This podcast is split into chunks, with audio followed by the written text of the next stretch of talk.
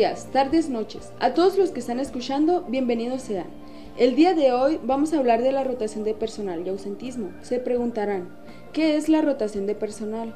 Se trata de la situación en la que un colaborador llega a la empresa y tras un corto periodo de tiempo se marcha. Hay puestos en las organizaciones que sufren esta situación constantemente, debido a que las personas que lo ocupan suelen abandonarlo al poco tiempo ya sea porque encuentran un trabajo mejor, son desplazados o cambiados de puesto.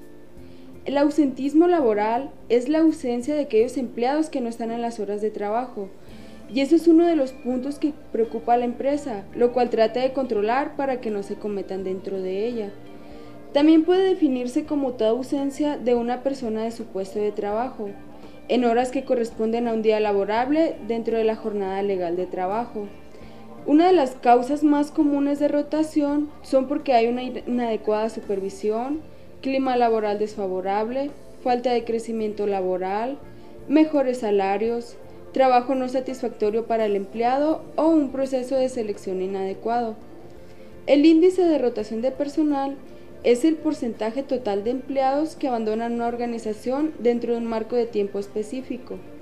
Uno de los principales desafíos de la Administración de Recursos Humanos es controlar y disminuir la tasa de rotación.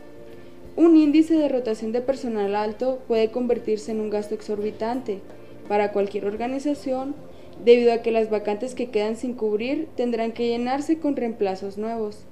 Las empresas hoy prestan especial atención para determinar la tasa de rotación antes de tiempo.